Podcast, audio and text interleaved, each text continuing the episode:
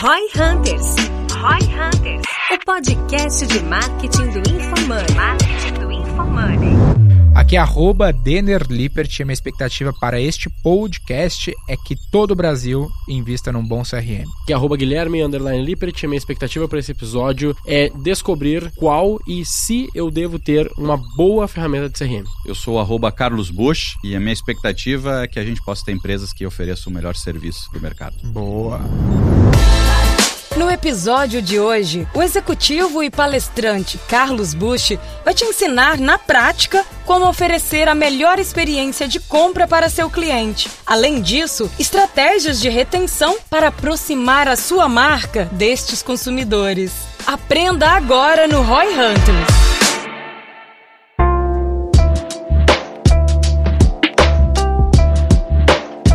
Fala galera, a gente tá aqui no episódio super especial, só entre gaúchos, só entre pessoas do Rio Grande do Sul, que estão virando paulistas. Eu e o Gui aqui, como sempre, junto com o Carlos Bush. Seja muito bem-vindo. Seja muito Obrigado, bem-vindo obrigado. Roy Hunters. Obrigado pelo convite, eu ia falar, É. me perdi.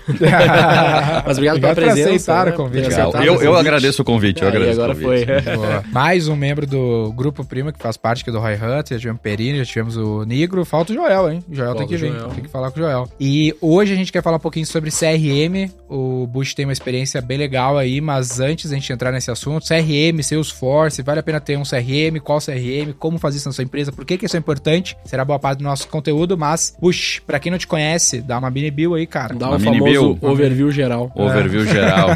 Além que eu sou gaúcho, né? Legos. Gaúcho Bem, eu- Colorado. Ga- Gaúcho Colorado, não é um bom momento para falar sobre futebol, né?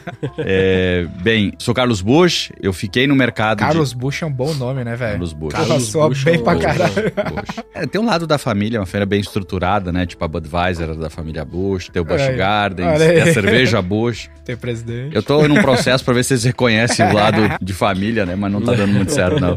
Eu venho do interior do Rio Grande do Sul, né? Trabalhei muito tempo com tecnologia. Trabalhei Vem de cinco... lajeado com J. Lajeado com J. Eu trabalhei cinco anos numa universidade de Lajeado, a Univates. Eh, lá eu comecei como operador de Xerox. Eu né? também, cara. É mesmo? Na Ubra, Meu Deus. em Canoas. Então eu fazia Xerox na Verdade, Univates. eu não sabia dessa. É, fazia Xerox. Essa é a minha história. E dali eu fui ser estagiário depois da biblioteca pra digitalizar, que eu sou de outra época, tá? Aham, Você pegou o fim do Xerox, eu É, devo ter pego o início. exato.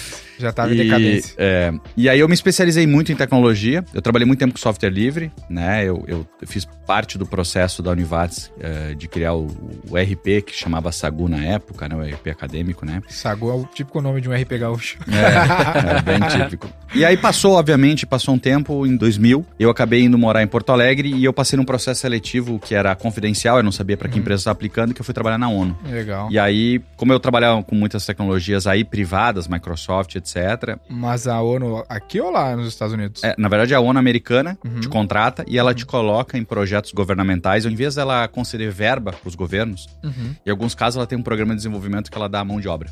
Legal. Então a ONU, só existe a ONU lá fora, não existe Uhum. a ONU em outro lugar, né? Ela te contrata e depois ela te coloca em projetos. E eu pro- em dois projetos: Uhum. projeto de cruzamento de CM, de arrecadação, e um projeto de gestão eh, de finanças públicas, Legal. inclusive do Rio Grande do Sul. Legal. E disso eu acabei, depois de trabalhar na ONU, eu acabei entrando no ecossistema Microsoft, eu fiquei 12 anos, tocava toda uma operação na América Latina, sempre vinculada a CRM, né? Foi o meu grande pilar de Na de própria trabalho. Microsoft. Não, no ecossistema, na verdade era um parceiro Microsoft, Aham. né, que ficava no sul, ficava em Porto Alegre, a base, mas depois a gente abriu operação na Chile, Colômbia, Uhum. Uruguai, Argentina, enfim, Legal. lugares. Fez com que eu morasse, inclusive, em outros lugares. E depois de 12 anos nessa companhia, eu fui ser diretor da Oracle, também no segmento de, de Customer Experience, né? De CRM, e-commerce, etc. Legal. Depois eu trabalhei um ano numa empresa alemã, né, chamada Software AG, uma empresa muito antiga, mas talvez não tá tanto no, no top of mind das pessoas, mas é uma empresa muito forte, muito grande. Qual que é a empresa? É Software AG. É a empresa que que criou, falar. é a empresa que criou a primeira linguagem de programação, o primeiro banco de dados, Adabas, Natural. Que a gente Existe ainda? Existe, uma empresa muito grande. Foi a primeira vez que eu trabalhei com alguma coisa que não era vinculada à Customer Experience, então ela não tá tanto nesse ecossistema. Legal. Né? Ela tá mais vinculada ao sistema financeiro, etc. Por que que sempre foi pro lado de CRM no começo? Porque, na verdade, o que, que acontece? Eu aprendi muito cedo uma. Eu tive uma característica. Como eu não tinha condição de pagar a faculdade, Uhum. eu fazia uma disciplina só no início. Né? Então eu, eu olhava a faculdade não como uma necessidade de currículo, mas sim como uma necessidade de ter um conhecimento adicional. Eu tinha que aproveitar, era uma chance, era uma bala por, por semestre, né? Perfeito. Uma bala de prata. Então eu comecei, eu troquei de curso cinco vezes em função disso. Eu tinha que buscar conhecimentos adicionais aos meus. E eu aprendi muito cedo, principalmente nesse parceiro Microsoft, que se eu desenvolvesse soluções alinhadas às expectativas dos clientes, eu teria uma aderência muito grande de venda. Uhum. A ponto que eu passava o dia vendendo e de noite fazendo software. Ninguém nunca tinha me pedido, porque eu vi que isso era uma oportunidade. Então, naturalmente, eu acabei indo para esse ecossistema. Né? Na época, o que mais me forçou foi que a Microsoft tinha recém criado o Dynamics né? Que é uma plataforma de CRM. Ela recente tinha trazido para o mercado. Então foi meio que uma oportunidade, era um assunto que me interessava e aí eu comecei a me especializar muito nisso. Isso era que ano? Isso aí era 2003. Ah, Eu tinha- Salesforce recente tinha sido criado, faz uns 4 É, anos. sim, foi criado em Recente tinha 99. feito IPO. É. E eu tinha incríveis 3 anos de idade. Constrangedor. Esses dias eu fui dar, esses dias eu fui dar uma palestra para um grupo e eu fui dar um exemplo do filme De Volta pro Futuro. Aham. Vocês dois também já me olharam com a mesma cara que a galera. Tipo, ninguém entendeu nada. Eu digo, caramba, ninguém assistiu filme, Não, eu cara. assisti. eu também assistiu? Mas é um filme antigão. Mas aí, enfim, fiquei 12 anos nesse mundo, Oracle, Software AG e fiquei quase 4 anos como vice-presidente da América Latina da Salesforce. Legal. Uh, no mesmo ecossistema, um mercado que eu conhecia muito. Eu tive uma vantagem, como eu falei no início, de estar sempre próximo ao cliente tendo o que precisava, e eu nunca abdiquei disso. Então, eu tinha um diferencial grande, porque além de saber liderar grandes operações de vendas, eu também era um cara do outro lado da mesa. Mas tu sempre trabalhou com vendas nessas empresas? Sempre, sempre. De 2002 pra cá, eu sempre fui líder de vendas. Uhum. né? Aí passou na Oracle e depois pra Salesforce, né? Software G e aí Salesforce. Software G eu fiquei um ano, Tu não passou na Oracle também? sim, cinco anos. Cinco anos. Ah. 12 ecossistema Microsoft, 5 Oracle, um Software AG e quase Ah, quatro tá. na Salesforce. E aí eu tomei uma decisão, né, um meio maluca pra muita gente, né? Uhum. Ainda tô absorvendo ela, mas sou super feliz, que foi sair desse ecossistema e tentar focar agora a minha energia em criar um braço no grupo primo para educação empresarial, mentorar, ajudar empresas a, a Uhum. É, crescerem mais, né? É empreendendo na prática ou é outro trabalho? Não, empreendendo na prática. Foi Legal. é uma experiência importante pra mim também, isso. Tem É a estatísticas segunda- que mostram que empreender depois de uma carreira executiva tem muito mais chance de ter sucesso, né? Eu não Você sei a estatística, eu tenho duas opiniões. A primeira, eu espero que sim. Mas, fundamentalmente, eu acho que a chance de acertar é muito maior, porque... Sim, já tem network, já tem track record. É, sabe, tem, tem uma experiência... Pô, tem um repertório de 20 e poucos anos falando de muito de negócio todo dia, O Sarel, que é uma referência pra nós lá da WPP, ele começou com 41 a WPP. né? Da mesma idade que eu. É, 30 anos depois valia 30 bilhões de dólares. Então, E ele pagou um milhão de dólares pela WPP. Que loucura, hein? Nove anos depois de, de como CFO. Esse é um lance legal, tá falando isso no nosso evento que rolou esse fim de semana, porque pouco a gente conta essas histórias, né? De, do cara que empreendeu depois de ter construído a carreira executiva. Parece que todo empreendedor começou com 20 Parece anos. que todo empreendedor tem aquela história, né? Eu saí da favela e fiz É, tal coisa. tem- tem a e história- faculdade. Mas sabe por que, que é assim? Porque assim, olha só. Eu venho de uma família simples, né? Eu lavava caminhão com 13 anos, a minha mãe era empregada doméstica. Uhum. Por que eu tô fazendo esse pano de fundo? Só pra explicar a história, porque senão parece que eu sou arrogante, né? Aham. A questão que eu quero dizer é o seguinte: a gente vem de uma cultura no Brasil, principalmente das novelas, que a empregada doméstica, que era maltratada pela chefe, foi superando a vida, estudou fora de hora, isso aqui, depois termina rica. Então, parece que pra você valorizar tem que nascer com uma dificuldade. ou- Jornada do herói, né? é, a jornada do herói, tipicamente. Infelizmente, a gente valorizou desse jeito, mas não necessariamente é assim, né? Uhum. Eu acredito que é uma grande vantagem quem pôde viver um tempo o mundo empresarial. Tanto que se a gente avaliar as segundas, terceiras, quartas gerações de companhias grandes quando trocam, normalmente os filhos, eles passam um tempo de estágio, trainee, em outras grandes operações, né? Total. Eu lembro quando eu trocava projetos no Sul, tipo, atendia Gerdau, várias empresas, eu lembro de pessoas de outras famílias empresárias do Sul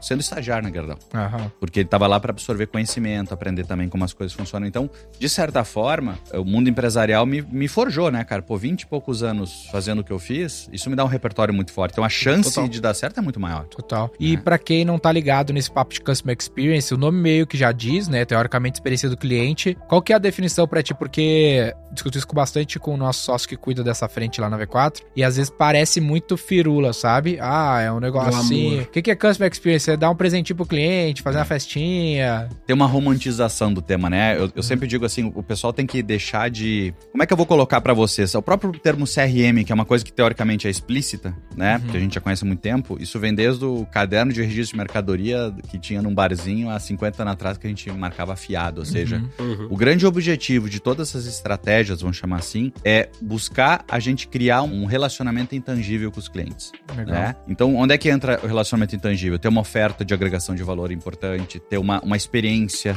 de relacionamento importante, Uhum. se adaptar ao que o mercado pode estar trazendo ou trazer trazer novidades. Então, o Customer Experience, para mim, ele é uma estratégia. Ele não é um departamento, é um software, né? Uhum. Então, tudo que tiver vínculo para eu poder agregar mais valor para o meu cliente, aumentar a venda e reduzir custo, na minha visão, teria que se chamar Customer Experience. Porque se o cliente está no centro, Ele é parte da cultura, né? ele é parte da cultura, sem dúvida. E eu vejo assim que até participei muito do gestão muitas vezes lá e eu via que tinha vários negócios que cabiam estratégias de CRM que a galera nunca tinha pensado. Eu vou dar um exemplo aqui que foi um dos últimos gestões que eu fui.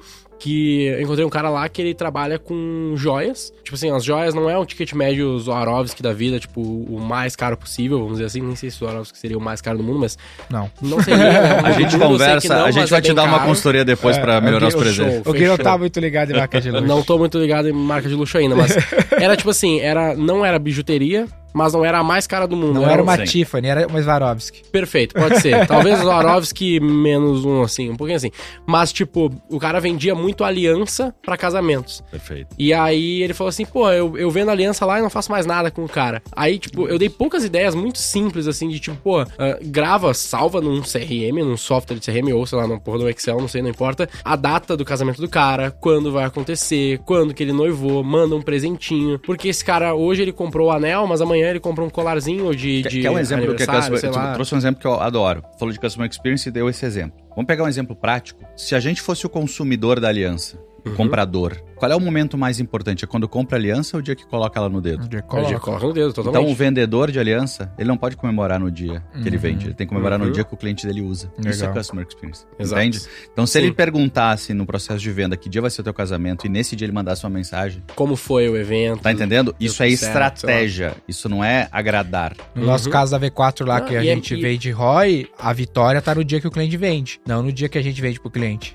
É tipo isso. Parabenizar, nesse caso, o cara pelo momento que realmente ocorreu aquilo Por- que a porque gente ele tá vende, sendo né? relevante na vida do cara. Mas esse entende? papinho Total. assim do, ah, vou mandar um presentinho, vou Mas eu acho parabenizar, que... eu acho que desvirtua um pouco a Cara, parada. tá, eu acho que não, sabe por quê? Tipo assim, hoje ninguém faz essa porra, saca? Direito, faz. sim. Não, O claro que que, que é faz. Eu direito? digo assim, eu é tô o meu falando. ponto. O que que é eu tô falando. Eu tô falando dos pequenos e médios negócios. Tipo, se tu pega uma Tiffany, se tu pega uma Vivara, pega, sei lá, qualquer uma dessas empresas, vai acontecer esse tipo de coisa. Não acontece não, pô. O Eu que, acho que a que Vivara faz? Mas Não faz nada. Eu não sei, não Manda um cupom no teu aniversário, é isso que ela É, faz. isso eu acho simples demais, mas vamos. ah, Não tem mais temos um cupom. especialista pra isso, Não cara. tem mais cupom. Na Vivara? Não tem mais. Tem o- ele- tá ligado? Tem o Ao menos eu fui numa tem o loja- CRM bônus lá. Lá É. tem o CRM bônus, É. que é dar o cashback. Ah, tá bom. Legal. É verdade, dá o telefone, né? Ele dá 20 pra você da co- na compra, É, na próxima. Legal. Na verdade, o que, que é o problema? O problema é quando as pessoas tentam agradar com atividade isolada. Entende? Então, assim, eu. Ah, puxa, vamos fazer um negócio? Vamos, vamos encaminhar, então, um agradecimento e tal. Cara, isso é uma atividade isolada, isso não é experiência. Hum. Experiência eu tenho que trabalhar desde a expectativa até como acontecem as coisas. Porque a expectativa ela é tão relevante quanto a experiência. Por exemplo, no momento que tu entra numa loja, vou pegar a loja de joias, né? A gente, vocês são patrocinados por loja de joias, só pra saber? Não, Não, não, não porque temos ainda não, mas estamos agora. disponível. Tá, então. Só pra validar aí.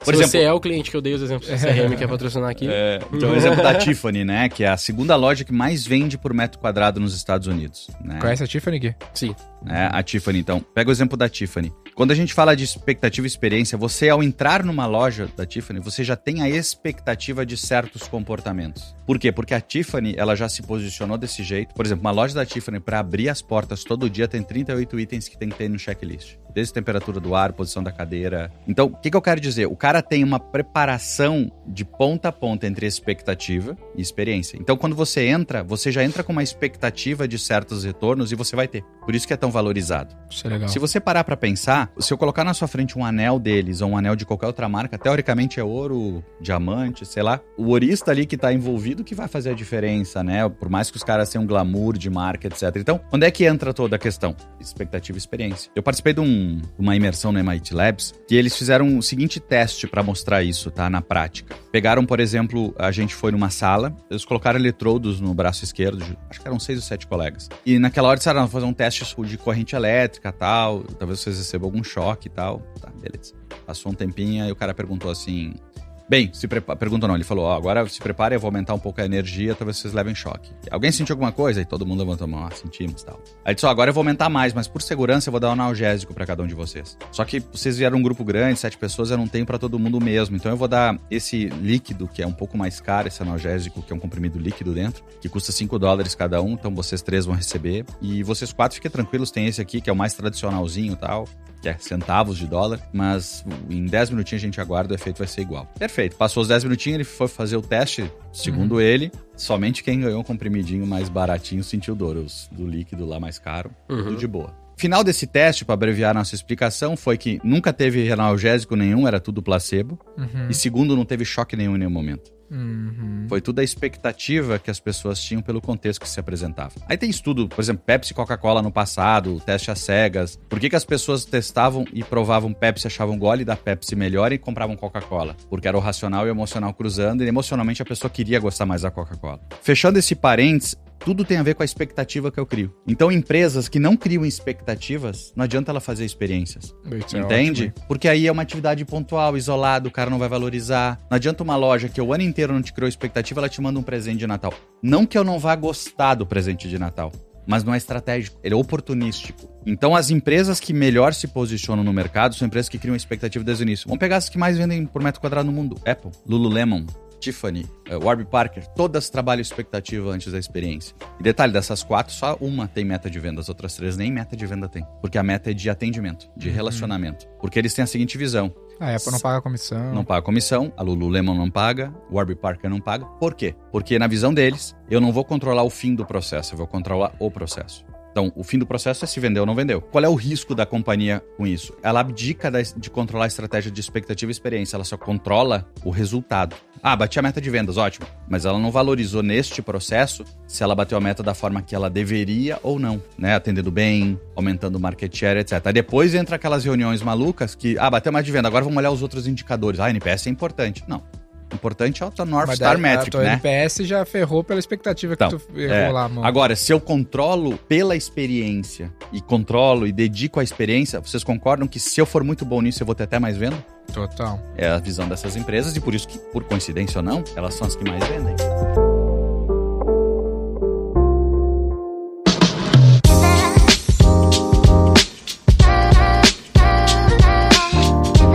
Fala de expectativa, vamos voltar no exemplo desse cliente aí, que é um, uma empresa pequena, perto das que a gente está citando aqui. Como que ele poderia criar melhor essas expectativas? O que seria isso mais objetivamente? E legal, só pra fazer um parênteses antes de explicar. Tu falou, é, pô, ele é pequeno comparado tal. Nota que nem momento a gente falou de tecnologia, de alto investimento. Uhum. É que a uhum. gente tem essa imagem, né? Que pro cara ter a melhor experiência, o cara tem que investir nos melhores CRMs de mercado, uhum. que é o que a gente falou, melhor e-commerce, etc. Uhum. Na verdade, não. É expectativa e experiência. Obviamente que quanto melhor o que tu utilizar utilizar, mais recursos, ferramenta tu tem para colocar na tua estratégia. Mas voltando, esse cara, o que, que ele podia fazer? Em primeiro lugar, ele não tem que estar tá presente na venda da joia, ele tem que estar tá presente nas experiências que as pessoas têm. Porque, por exemplo, quando tu toma uma decisão de querer noivar, uhum. esse cara tem que estar tá na tua experiência, na tua expectativa. Tu não pode ser o cara que tu, ele vai dizer assim, ah, vou noivar, noivou, não sei o que tal, agora eu vou ver, eu vou comprar um, uma aliança pro noivado, sei lá, pegando isso como exemplo, pegando um processo tradicional, né? Uhum. Pô, quero noivar, preciso de uma aliança. O que o cara vai pensar? Ou ele vai na loja por preço, ou ele vai para algum best of breed, ou seja, uma marca que uhum. ocupa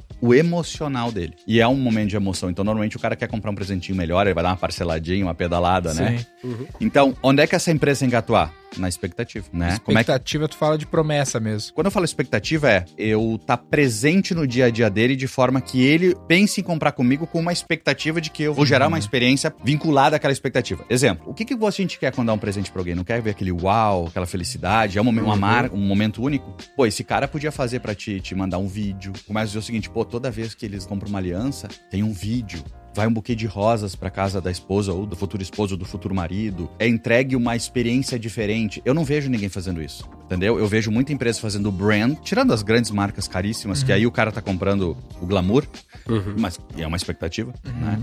Mas a grande maioria, o que, que ela faz? Ela contrata uma pessoa muito famosa para criar na tua cabeça que joia com aquela pessoa.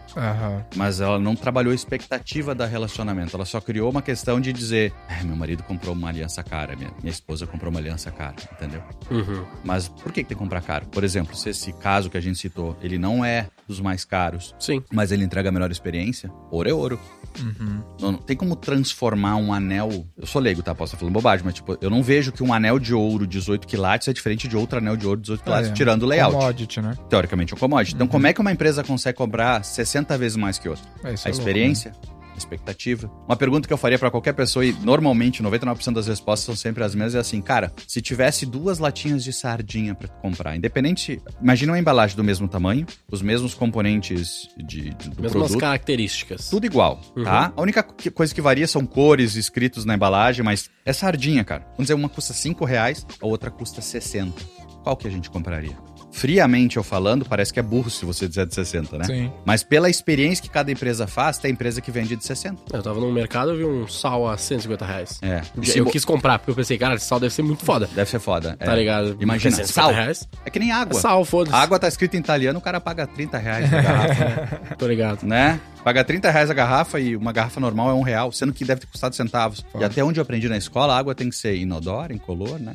Teoricamente, É, não, não, Teoricamente. Por que isso? Porque é experiência versus expectativa. O cara quer ter a garrafa bonita. E aí tem questões sociais. Pô, eu sei que ao comprar isso eu tô ajudando uma família. Eu sei que eu fazer isso eu tô ajudando o meio ambiente. Eu sei que eu fizer isso eu tô me posicionando socialmente em tal lugar. Por que, que a Apple, quando lançou o iPod, o fone foi branco? Uhum. Porque ela queria que as pessoas tinham que ver na rua e dizer: Hum, olha aquele cara tá com iPod. Caralho, essa aí eu não sabia. Ou É. o próprio Product Sim. Red, né? A É. versão vermelha dos produtos deles que Red. sempre que tu compra ajuda uma causa da Que, AIDS, né? que- é, É? que, é, que o Bono Vox são um dos pilares né, dessa causa do, do Product Red, né? Uhum. Mas voltando à questão do iPod, ele foi criado com o conceito de ser branco. Porque lembra, o fone era tudo preto antigamente. Caralho, essa aí é uma vez. É, e por que, que ele é branco? Porque quando tu tá correndo na rua, tu vai olhar e dizer, hum, aquele ali, é- aquele ali tem um iPod também. Então o cara faz parte de uma tribo. Aí a gente vai entrar em Primal Branding, etc. Por isso que eu digo que Customer Experience é estratégia. Porque a gente tem várias ferramentas. Primal Branding, a gente tem Neuromarketing, a gente tem Storytelling, a gente tem eh, Jornada do Consumidor. Como eu trabalhei sempre com o CRM, plataforma, representando grandes players, talvez o, o natural pra mim seria falar de funcionalidades de produtos. Só que eu talvez tomei uma decisão acertada no início da minha carreira, foi sempre estar do outro lado da mesa com o cliente discutindo estratégia que ele poderia fazer o mercado ele crescer. Em contrapartida,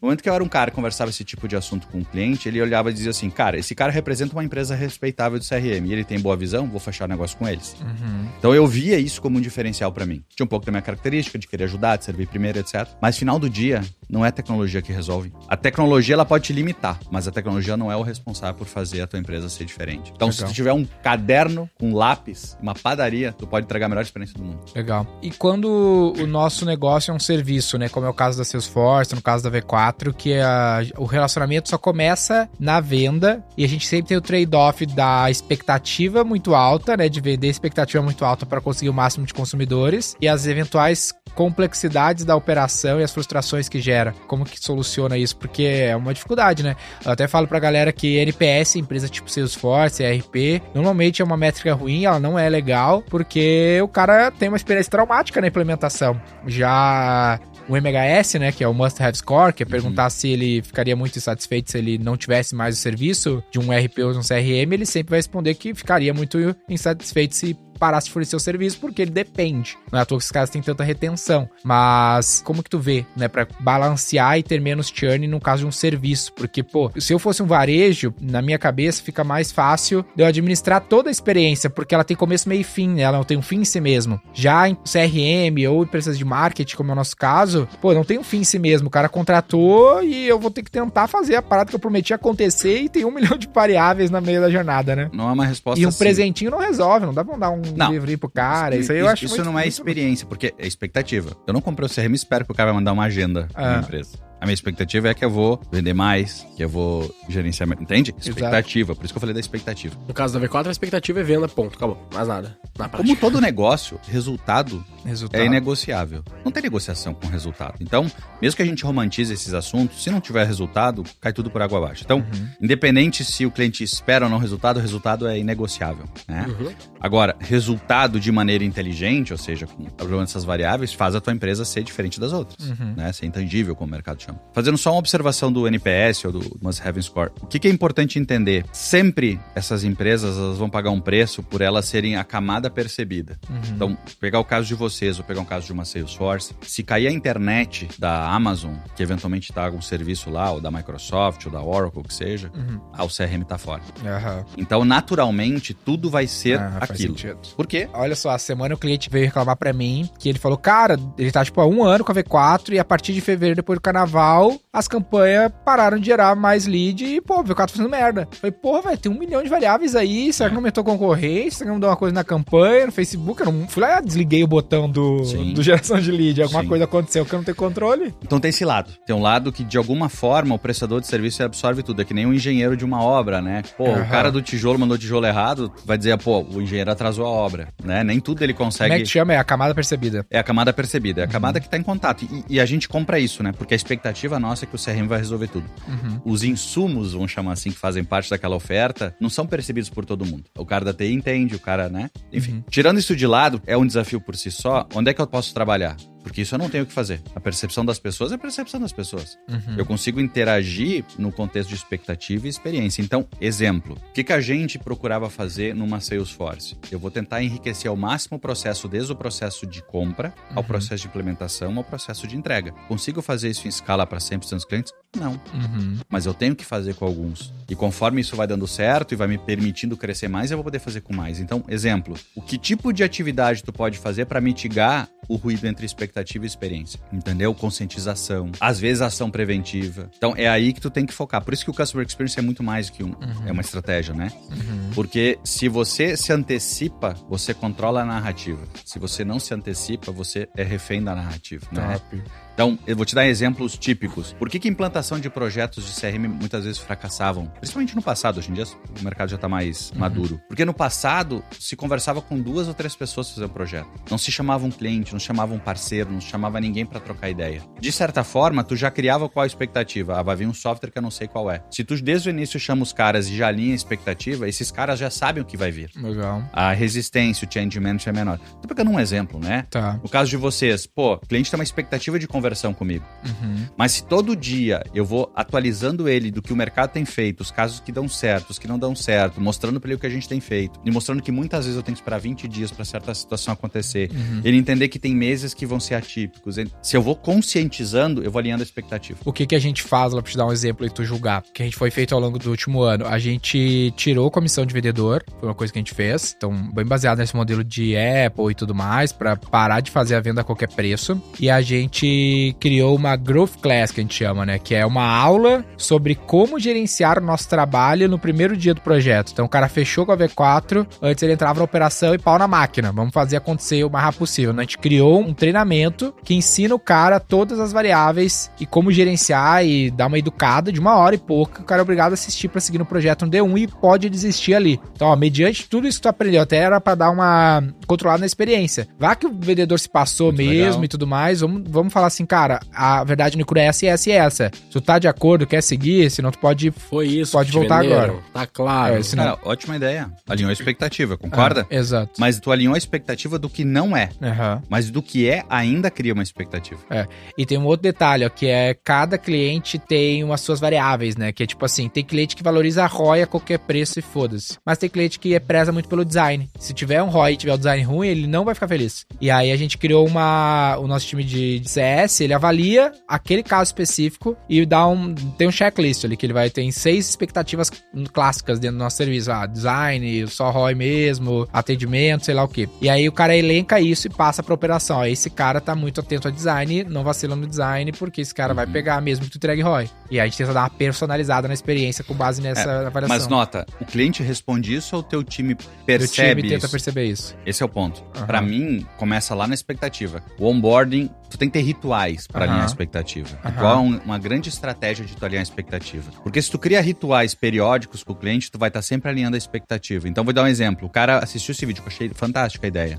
Segundo, cara, tu tem uma tela com 28 perguntas que tu é obrigado a responder, a gente não começa antes. E aí, ele, por exemplo, tu coloca seis dessas seis variáveis e pede pra ele arrastar pra direita ou pra esquerda se ele quer mais ou menos dela. Interessante. Ele Se já se respondeu. importa com ma- mais ou menos Ah, mas aquilo. puxa, eu valorizo o design pro produto A, não sei o que pro B.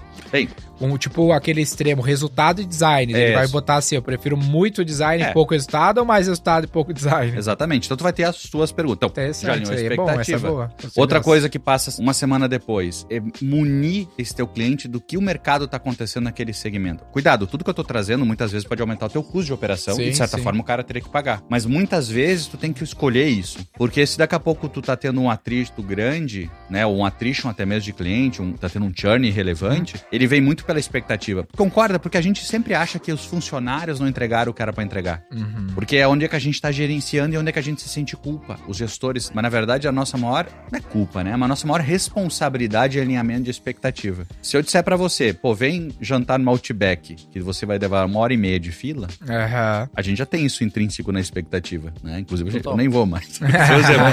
Mas eu quero dizer, exemplo, criou-se já a expectativa que vai ser assim. Tanto que tu. Ó, ó a estratégia do Outback. Vocês já repararam. Ah, Tô deduzindo, tá? Não, Tá. não recebi essa informação. Não Se é fizeram uma sem, informação privilegiada. não, não é isso. Se, é uma- se fizeram sem querer, parabéns. Porque Uhum. eu, né, vivendo nesse mundo, eu entendo dessa forma. Pô, tu vai ficar 40 minutos, uma hora na fila. Aí tu até pode pedir uns, sei lá, uma cebolinha, pedir Uma um. entradinha. Vem aquele chopp fantástico, e tal, tal. Qual é a expectativa que tu tem a ir ao Outback? Cara, vai demorar, certo? Ninguém vai lá dizendo, cara, eu tenho horário. É difícil, né? No momento que tu sai a tua mesa, vocês já notaram que tu senta na mesa, já vem um pão quente em cima e já te traz um chopp novo? Por quê? Eu tô confrontando a tua expectativa. A tua expectativa é que vai demorar. E ali ele já te surpreende. Aí tu sai de lá sempre feliz, porque te surpreendeu. interessante. Entende? Não quer dizer que a jornada inteira tu vai ser perfeito, mas tu tem que saber os momentos que vão deixar a melhor impressão. Uhum. Então, no momento que eu peço, o cara é rápido, ou no momento que eu chego na mesa, o cara já entrega um pão quente, aquela estratégia do pão, ela é pra minimizar todos aqueles 40 minutos que tu ficou na fila. Interessante. Só que tu De sai graça, achando que a empresa é fantástica. pão do Tu sai achando que a empresa é fantástica.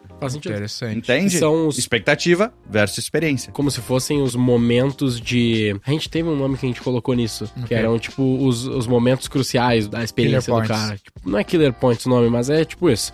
Né, que são os momentos ali, tipo, ah, o- a primeira reunião, o onboarding, o primeiro check-in, É. o terceiro mês, o sexto mês. Tentem criar um conceito, e aí fica a sugestão que tá nos ouvindo, nos assistindo, é assim. Eu gosto muito do conceito de rituais. Porque ritual, ele, ele elenca vários elementos juntos, né? O cliente, quando entra, ele tem que fazer tais coisas. O funcionário, quando entra, tem que fazer tais coisas. Quando ele atinge tal resultado, ele tem tal comportamento. Isso é legal mesmo. Porque aí é um ritual. Isso, o cara se sente numa tribo, o cara se sente parte de um ecossistema. Por exemplo, o teu cliente, ele tem que se sentir como um cara da V4.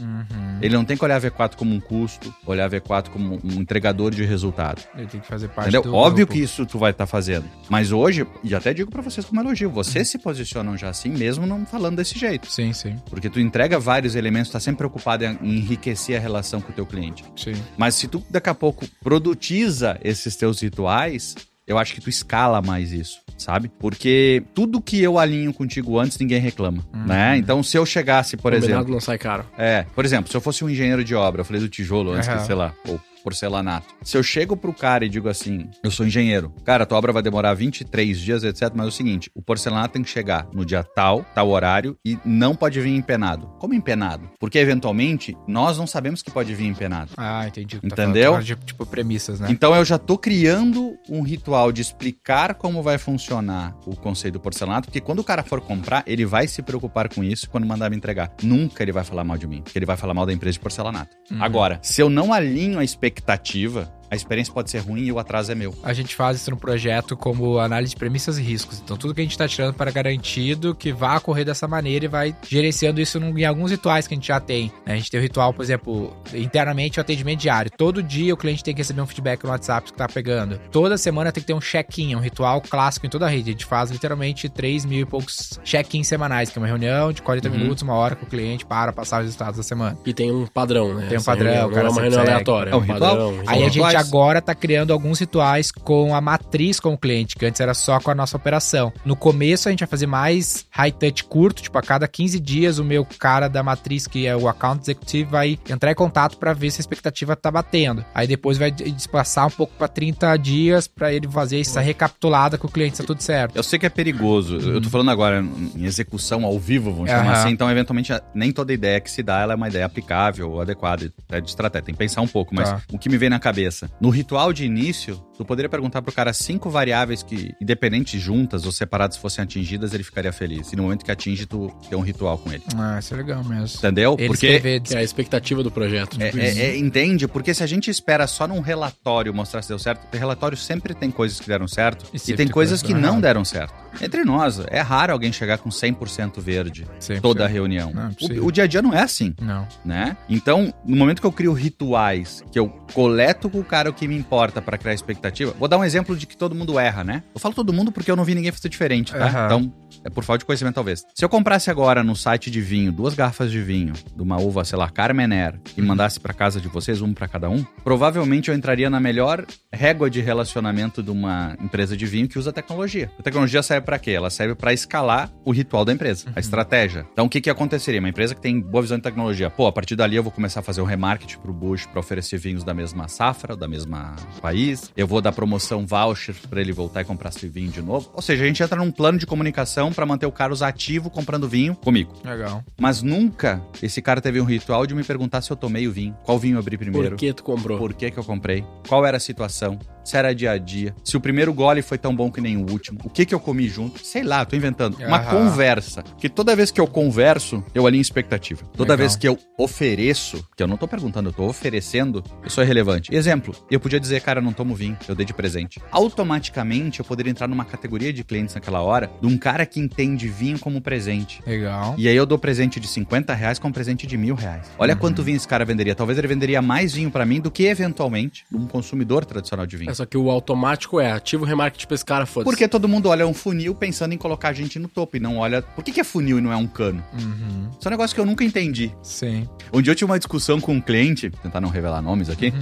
No Paraná ele tinha uma concessionária muito grande, muito grande. Acho que o cara vendia, cara, vendia muito carro por mês, assim, muito, muito, muito, muito. E eu tava com o diretor de marketing conversando uma estratégia essas de criar um modelo mais inteligente de jornada, porque o que eu dizia pro cara, cara, se eu cheguei numa loja e queria ver o carro A vermelho e não tinha, a partir daquele momento que eu dei essa informação, bota na minha comunicação sempre a imagem daquele carro vermelho. Uhum. Eu já te disse o que eu queria, né? Não fica mandando aqueles template padrão. Tô dando um exemplo, né? E ele meio que depois a gente conversar várias ideias, ele disse assim: Bush, deixa eu te explicar uma coisa, cara. A minha loja é benchmark no Brasil. De cada 10 pessoas que entram, 1,9 compra carro. E aí eu, bem na minha ignorância, né? Disse assim: Mas por que não vende dois? Por que não vende três? Só porque tu é benchmark, tu não pode vender mais? Aham. Se eu, a cada 100 clientes que vocês tentam vender só vende pra um, cara, tem 99 oportunidades ali. Então, em vez de buscar outros 100 pra conseguir mais um, ou mil pra conseguir 10, por que, que eu não foco nos 99? Total. Óbvio, a gente sabe, vocês são mais precisos que eu. Existe lead que vem equivocado, exi- né? Existem momentos de compra, etc. Mas é o ritual, entende?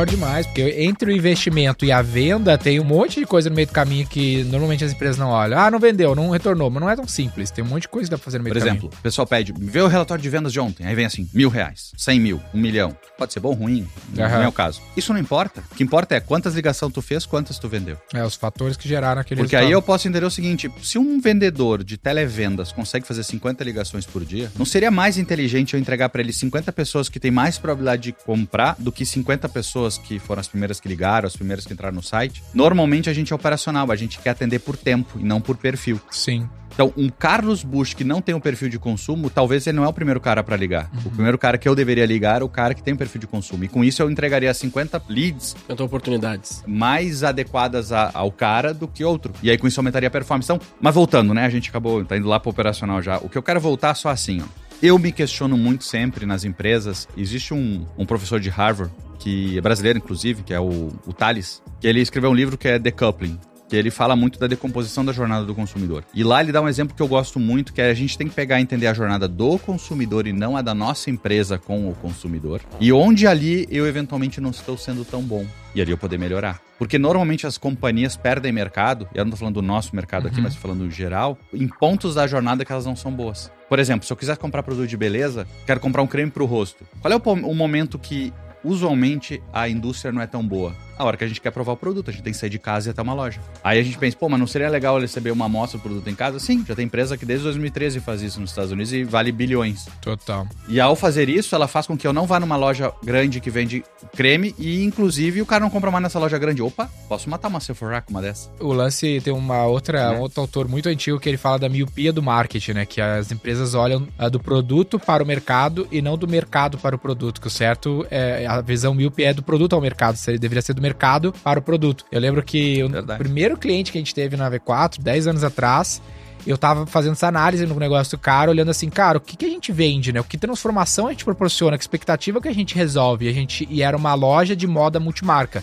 Então vendia Nike, Adidas, um monte de marca lá para jovens. E aí eu comecei a analisar e eu vi, pô, a galera não tá aqui porque o cara compra roupa. É um exemplo até mais simples de sacar, né? O cara tá aqui porque ele quer aparecer no rolê lá com uma roupa nova sempre que puder. E com a marca mais top possível. Só que ele tem pouca grana para comprar sempre e aparecer sempre com a roupa nova. Então eu comecei a pensar, pô, como é que eu proporciono essa expectativa, né? Soluciono essa expectativa, essa experiência dele aparecer sempre com a roupa nova. Aí eu sugeri pro cara, cara, vamos fazer uma assinatura que o cara paga uma mensalidade, a gente proporciona que ele possa pegar X roupas por mês na loja. A gente não precisa de um ponto de venda, porque eu consigo captar esse cara online e ele pode pegar no quinto andar de um prédio um produto, daí eu baixo teu custo e tu proporciona uma transformação melhor do que a gente tá proporcionando hoje, depois ainda vende essa roupa aí no brechó e liquida ali o custo de mercadoria. O cara não quis fazer, e alguns anos atrás eu descobri uma empresa dos Estados Unidos chamada The Run to Run Style Way, que vale mais de um bilhão de dólares, tem a maior lavanderia do mundo, faz exatamente isso. Olha exemplo Não tem ninguém simples. fazendo isso no Brasil Olha direito. exemplo simples. Eu tava no aeroporto, não sei em que lugar, fora do Brasil, não sei em que lugar no aeroporto. Tava lá. Compra o livro, leia e devolva, você ganha 50% de volta. Olha aí, fora. É uma coisa tão simples. N- não é simples isso? É. Por exemplo, vou sair de São Paulo agora, vou pra não sei onde e volto amanhã. Pô, vou comprar um livro, vou ler na viagem, na volta eu devolvo, ganho 50% do dinheiro. E compra outro livro. Entendeu? Todo Total. mundo ganha. Ok. Aí vamos pegar outro exemplo, tu falou agora esse de roupa. Aí eu fiquei pensando numa outra opção, né? Eu vou lá comprar uma camiseta de uma marca X lá, que é padrão Aham. da balada que eu quero ir. Aham. Por que, que aquela loja sabe que a marca dela é vinculada à balada, ela já não dá o ingresso da balada? Ou ela dá 50% de desconto que ela fez um acordo com o cara da balada? Aham. Ou seja, eu já sei que o meu perfil tá indo lá. Se eu viabilizo, se eu crio uma experiência melhor do cara pro ecossistema dele, é Sim. melhor, cara. Cara, tem outros casos assim que eu vejo que a- deve ter algum grande problema ou é muito lance da miopia do marketing, que é tipo suplemento. Eu tomo o mesmo suplemento há tipo 10 anos, whey e outro negócio. E não existe nenhuma empresa que faça assinatura de suplemento. E todo cara que consome suplemento co- toma o mesmo suplemento todo mês. É, teoricamente. é que nem, que nem medicação recorrente, né? Aham. Eu nunca recebi uma mensagem lá da- dos nossos conterrâneos lá da Panvel, pegando como Ah, exemplo é. aqui pra não fazer. Tem que fazer pra todos. Eu tenho que falar bem Agora de tem quem pode aqui, patrocinar né? também, tem né? Pavel aqui no São Paulo agora Ah, também. tem, tem, Acho tem sim, é. Tem. Uma brincadeira à parte, eu dizia pra eles assim, eh, pras pessoas, obviamente, que eu conversava, cara, eu queria receber um dia, não sei se tem alguma legislação que proíba, tá? Mas eu queria receber uma mensagem no meu celular dizendo, ó, Carlos, faltam quatro dias pro teu medicamento acabar, tu clica aqui que eu te entrego em casa e tu paga na hora de receber. Aham, Quem não faria isso, cara? é. Quem não faria isso? E a tecnologia, o CRM, o software faz pra Como eu automatizar falei, esse processo. a tecnologia vai te dar a escala. Mas a ideia, a operação, É como é que eu faço a jornada ter a menos gente- fricção. É, e aí a gente conversando, tem um cara que tem um pequeno negócio, mas o negócio dizer, pô, como é que isso funciona? Pô, pra mim não dá, estou dando exemplos que da Tiffany, isso que tal. Cara, é tudo igual. Aham. Se eu tiver uma padaria, o que, que é a linha de expectativa? O Carlos, quando chega na padaria, o que, que ele quer? Por exemplo, tem uma padaria no meu bairro que me surpreendeu. O histórico de padaria que eu tinha era muito ruim, né? Chego lá, eu quero comprar um queijo fatiado. O cara me dá a fatia pra provar o queijo antes. Cara, que experiência é essa? A expectativa é qual? O cara já sorvete, tem um né? gosto, Sorvete isso é bem comum nas sorveterias, É, mas... mas queijo eu não tinha visto. Gelateria. né? Não. Aí eu vou dar outro exemplo. A gente vai num hotel, a gente tem que voltar 50 vezes pra gente ganhar um dia de graça. Mas eu sou o perfil que vou 50 vezes por ano em hotel. Ou seja, se o É cara ganha o investe... dia de graça, acho que nem isso tem É. direito. Eu lembro que tinha hotéis que me davam caipira de cachaça. E eu dizia, não, eu queria com vodka. Não, não pode trocar. Cara, Caralho. Tu entende? Personalizou, né? porque nunca é focado em mim, é focado na empresa. É o bastidor, né? É que a empresa quer fazer tudo no padrão, mas a gente tem uma frase na V4 lá que o padrão é personalizar. Então É. tem que estar sempre tentando Não, e, e acima de tudo, existe uma camada da sociedade, do business, que o cliente tem que provar que ele tem valor antes dele ser valorizado. Uhum. E esse é um, é um grande erro. Eu aposto que se eu tiver, eu se tiver negócio, eu vou valorizar todo o cliente antes. Aham. Claro, existem formas de eu mitigar meu risco. Mas, por exemplo, tem uma padaria, por exemplo, do meu bairro. E aí tu fica pensando, pô, o que, que eu posso fazer na padaria pra falar de expectativa tal? Cara, eu posso dar pro cara provar uma coisa.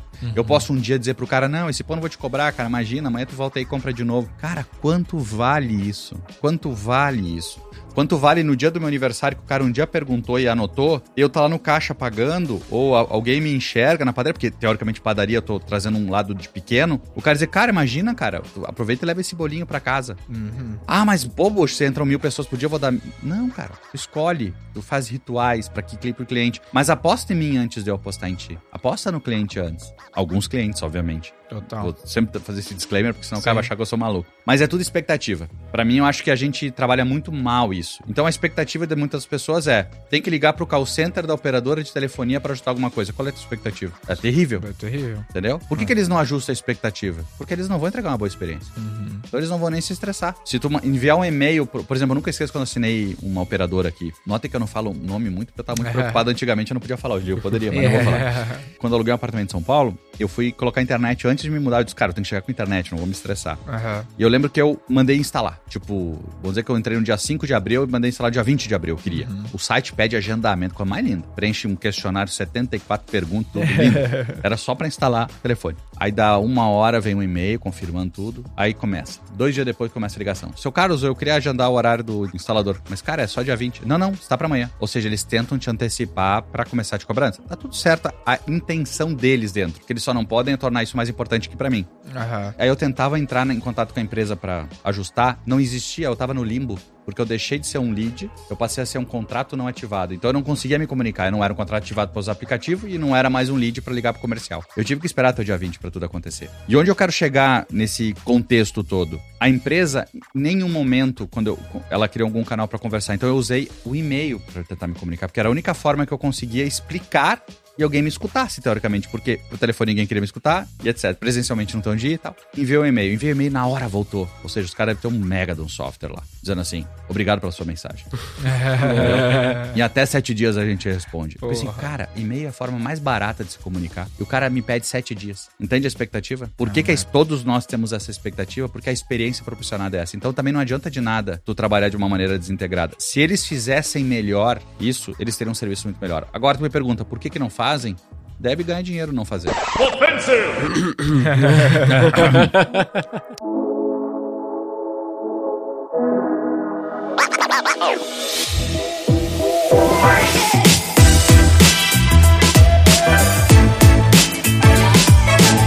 Ó, tem um lance interessante também que eu tava lendo, tra- trazer essa ideia pra galera aí ver, ver se tem alguma visão diferente. O que que rola? Tem alguns serviços, trazendo pro nosso caso que é de serviço, dos produtos acho que são casos que ficam mais claros. Só um disclaimer antes, que eu gostei dos exemplos que a gente discutiu agora, entre, ah, eu vou mudar a forma como eu proporciono a, a minha empresa, né, a minha proposta de valor com o olhar no cliente, como por exemplo da assinatura de roupa, que não tem a ver com dar um presentinho, né? Já, não, ver. como é que eu faço customer experience numa loja de roupa multimarca? Não, então vou dar um, vou fazer um DJ e um champanhe no sábado na loja. Não, porra, isso é muito fraco, cara. Pô, não, vou mudar toda a forma de gerar valor pra esse cara que ninguém pensou ele reduzir custo e ter o- aquilo que vai fazer ele ficar feliz, ser mais aceito socialmente, papapá, criar a sensação de uma geração de valor de longo prazo. Então isso eu achei legal. E aí o lance que eu tô pensando era o seguinte: muitos serviços, até alguns produtos, mas muito serviço, tem muita coisa que rola no bastidor e o cliente não vê. Um exemplo, quando tu compra no e-commerce, isso vai ser bem claro. Puta, comprei no e-commerce, cara vai me enviar. E aí, porra, o que, que tá acontecendo? Tá vindo? Onde que tá? Aí o que, que a galera faz? Ela cria evidências de serviço. Esse é o tópico. Que é tipo, cara, tá em, em Curitiba, hein? De Curitiba a Porto Alegre demora um dia. Aí, pô, agora chegou em Porto Alegre, hein? Logo tá aí. É. Aí o cara vai dando evidências Esse- do que tá Ele acontecendo. vai alinhando a tua expectativa. É, o, É. o exemplo da Kabum é que até antes de chegar no, nesse aí que seria o transporte,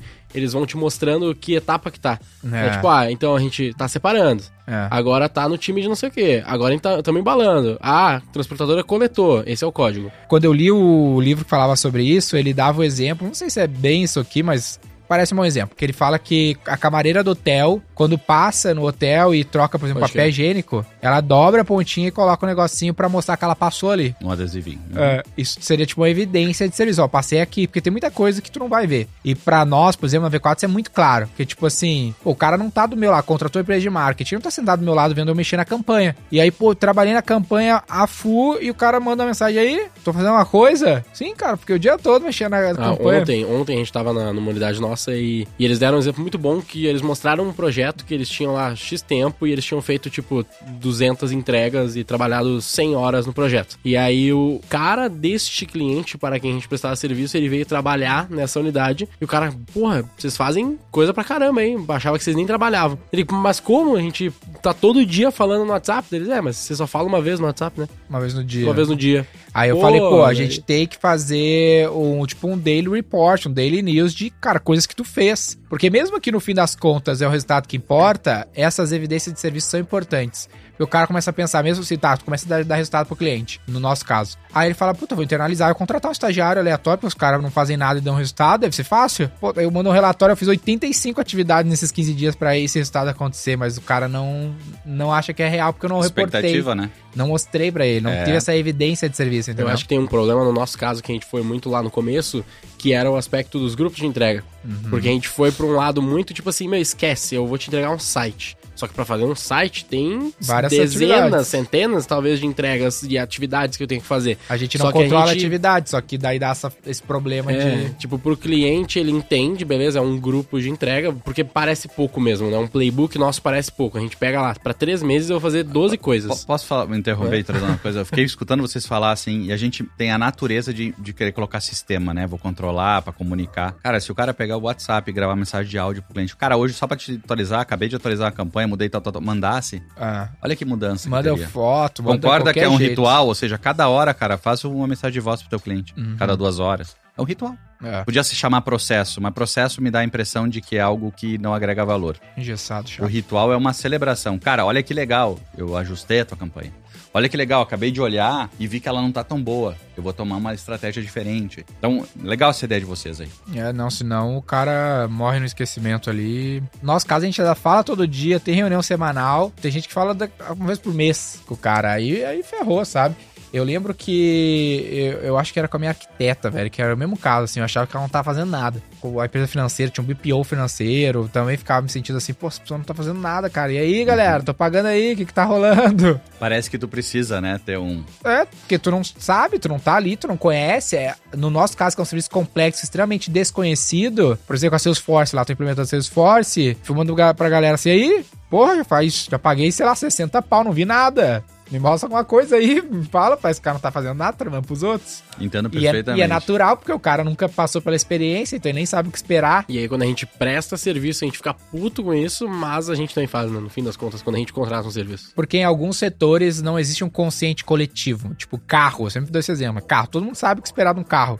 Agora tu fala CRM, ah, marketing, cada um pensa uma coisa, não há uma clareza assim no consciente coletivo. Ah, beleza, eu sei o que esperar de uma implementação de um. Sabe o negócio que eu não CRM. entendo do carro? O cara compra um carro, 200 mil, Aham. 100 mil, não importa. Tem gasolina que não dá pra andar 3 km quando os caras te entregam a maioria das vezes. Ah, boa, né? Assim, me explica o que quiser, que é lucro, que aí tu soma. O grande erro e o grande acerto, olha só. A gente tem que entender que, obviamente, sempre que a gente soma toda a despesa, a gente olha que aquela despesa é relevante. Só que a gente nunca deve olhar o todo, a gente tem que olhar a unidade. Na visão de experiência. Sim. Como dono, obviamente, tem que olhar o todo. Pô, mas aí tu se contradiz, tu tá dizendo. Exatamente. Porque o ponto é assim: todo cliente que entrar no meu Uber, eu vou dar uma água. Quanto custa a água? Ah, um real. Exemplo, tá? Mas se eu faço 10 corridas por dia, pô, são 10 reais por dia que eu tô perdendo, são 50 por semana ou 70 por semana. Então eu vou tirar água. Não é assim que funciona. Aham. Entende? Se tu começar a olhar pontualmente o que tu entrega versus o que o cara paga, tu tem que controlar o custo não do que tu entrega pra quem tá pagando, mas sim o que te custa pra entregar o que tu cobrou. Vou voltar. Uhum. Operação da V4 tem um custo. Tá. Ali eu tenho que gerenciar o custo. Eu não posso desperdiçar dinheiro. Agora tem dinheiro que é bom. O cara que me paga 100 reais, eu posso dar uma água. Mas pega avião. é- O que, qual é a experiência de avião que a gente começou a ter? Hoje, se perguntar a experiência de avião, é ruim, a gente não- mal ganha água. Aham. A gente Entendeu? chega e ganha um, um pacotinho de É. álcool gel. Eu acho lindo, por exemplo, a sala VIP da American Express em Congonhas. Tu vai lá na porta, não sei se já voltou a abrir, porque eu não voltei para o aeroporto nos últimos dias. Não sei, nunca fui lá. Tá uma placa, tá uma placa lá dizendo, ó, devido à pandemia, de- dois anos depois da pandemia, né? Agora, né? Já Dois anos. nem de Vamos dizer que um ano e dez meses que eles fizeram isso depois da pandemia, a gente fechou por problema sanitário, preocupado com você. Vontade de perguntar, e as agências? Vocês fecharam do banco também, preocupado comigo? Uhum. Não, né? Então tu não tá preocupado comigo. Entende o que eu quero dizer? Uhum. Ah, Quanta empresa não erra nisso? total. Entendeu? Porque algum cabeção lá, inteligente, disse: eu preciso cortar custo, eu vou fechar a sala VIP.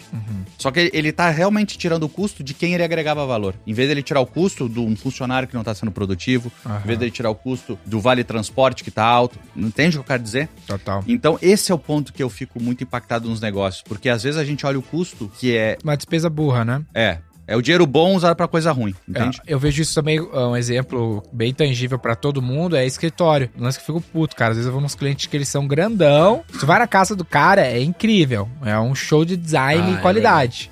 Aí tu vai no escritório, é umas cadeiras merda, mal funciona ar-condicionado, parece que tá na departição, na- na- no departamento público. Porra, esse cara é o teu principal cliente, né? Um, o que tu deveria é, não economizar na experiência do cara ali pra ele poder proporcionar uma experiência decente pra galera. Como o cara vai atender bem fone, lá na V4 a gente tem um fone padrão que tem no microfone um redutor de ruído. Pra tentar proporcionar uma experiência boa pro cliente. Aí às vezes tu vê outras empresas que estão fazendo reunião com o fonezinho do iPhone, sabe? Não liga a câmera e fica falando assim, e daí dá um. É. Então é tudo detalhezinhos que não vale a pena economizar. Mas olha só, a gente deu toda essa volta em coisas que fazem todo sentido, porque no fim das contas, essa é a pergunta também, o software é o de menos, porque depende desse pensamento, Então, né? tu nota, a gente discutiu até agora a estratégia, concorda? A gente pode nomear como a gente quiser. Sim. Né? Customer Experience, Neural Mind, sei lá. Uhum. Onde é que entra o software nessa jogada? Ganhar escala. Então, com o software, ele vai conseguir absorver mais dados, ele vai conseguir tomar decisões, ele vai conseguir identificar fatos, Padrões. padrões, e com isso ele vai me ajudar a escalar o negócio. Por exemplo, Legal. se eu tenho um e-commerce, eu tenho que começar a entender os fatos que levaram o Carlos a comprar aquele produto, quantas vezes ele compra, qual é a recência, a frequência, o valor, qual é o ticket, enfim, as variáveis de cada negócio. Porque com isso, eu posso tomar uma decisão muito mais assertiva para as pessoas. Porque a gente voltou, a gente deu uma volta na sociedade. A gente vem do mercado, década de 60, 50, uma experiência muito one-on-one, ou seja, a gente ia num estabelecimento, era tudo muito simples, mas a experiência era alta, ou seja, o cara me atendia de verdade como eu precisava, e a gente se perdeu ao longo do processo em buscar só escala, e Aham. talvez abrir mão da experiência. A experiência é essa experiência fake, ganhar caipirinha, ganhar- Hashtag first name. é, exato. Agora a gente tá chegando de novo no momento onde que a experiência passa a ser a, moeda mais importante. As empresas Aham. que entregam a melhor experiência, que tem a ver com a expectativa que a gente já falou, são as empresas que estão protagonizando e vão continuar. Então, de certa forma, a gente tem que estar reeducando uma geração, que é a minha geração, inclusive, que ela romantizou muito a tecnologia como escala e esqueceu do fator mais importante, que é a personalização. Tem um livro do da Peppers and Rogers, isso é de, sei lá, muito tempo, tá? É, eu não conheço não. E ele já falava de spray and pray, que ele dizia que antigamente a gente mandava pra todo mundo uma mensagem e ficava rezando pra ver quem voltava. Aham. Entendeu? E, Boa, spray pra é, e é, na verdade é um pouco disso, sabe? Esse mercado, naquela época ele já dizia que tinha que ser o one-on-one. É o one-to-one que ele chamava. né? Aham. Então, eh, eu acho que o, o empresário que tá nos escutando, ele tem que entender, assim, o quanto de estratégia ele pode hoje englobar no dia a dia dele, que possa fazer com que a experiência, a relação, seja o mais próximo de um para um. E para isso, só com escala, com tecnologia, né? Senão a gente volta à década de 60, né? Do jeito que era. Muito bom. Excelente. Ah, Bush, pra quem quiser saber mais, poder te acompanhar, o que, que tu tá fazendo agora e tudo mais, como é Legal. que faz? Para me acompanhar, eu acho que a melhor rede é o Instagram, Carlos Aham. Bush. Bush, igual presidente. Não, meu Bush é diferente, é Carlos B-U-S-C-H. Ah, legal. Né, da eu não sei da como é que era cerveja. do presidente mesmo. Não, não, do presidente não tem o C. Ah, é B-U-S-H. crer. Então, Ah, Bush. Carlos Bush com B-U-S-C-H. Legal. É, e no YouTube, da mesma forma. Ah, tá no YouTube? Tô no YouTube também, já há muito tempo. Né? Legal. Já tô lá. Mas a minha mãe e minha irmã me seguem já. Já, É. Já fechou todas. já tá todas. Mas sou lá, o meu papel agora é. Tá no TikTok? Também tô no TikTok. Top, tô é lá. aí que a gente tô quer. também no TikTok. Tá tudo lá, tudo lá. Bem, meu papel é compartilhar insights, ajudar empresário. Tô aí Top pra demais. isso. Muito legal estar aqui. Parabéns pelo trabalho de vocês. Top Sou demais. fãzaço da V4 também. Obrigado pela presença. Segue o Carlos Bush lá, turma.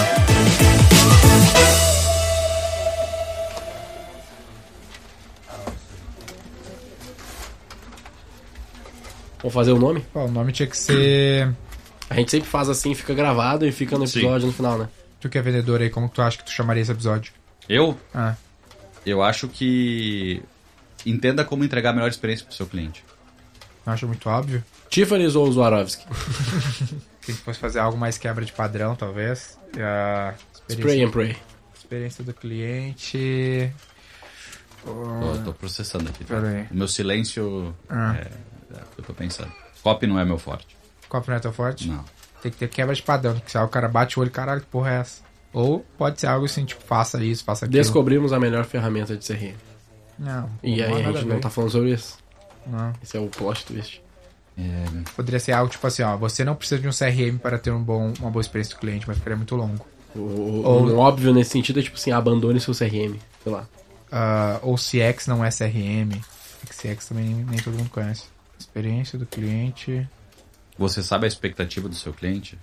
Não sei se é sexy. Não, sabe que você não é. Não vai ter que ser sexy, senão não dá CTR. Vamos pensar dos Sinceramente. assuntos outros que a gente falou. Teve, teve algum bullet que tu anotou que foi relevante? Porque muito vem daí. Eu anotei o. Não, eu anotei só o que eu queria Só falar pra não esquecer. serviço, né? falou aí, eu vi. Eu anoto só o que eu quero Ah, tá. falar pra não, Não, não, esquecer. Eu ia dizer, porque às vezes o cara tem um. Vem um bullet co- pensando e é ali que dispara o. É, eu achei legal esse lance de a gente ter focado na experiência do cliente sem focar tanto na tecnologia. Ou podia ser a experiência do cliente sem tecnologia. Você não precisa de tecnologia para dar. Não, Não, ficou só, grande. só a experiência do cliente sem tecnologia, porque é Experiência quebra do de padrão, cliente. porque o cara acha que a gente só fala de tecnologia. Exatamente. E na verdade é democrático, né? É. Boa. Fechou então. Experiência, do, cliente sem, tecnologia. Boa. Fechado. Boa. Tu clicaria nesse? Siga o Roy Hunters no youtube.com barra Roy Hunters e no Instagram pelo arroba Roy Hunter Oficial e faça parte do nosso grupo do Telegram com conteúdos exclusivos.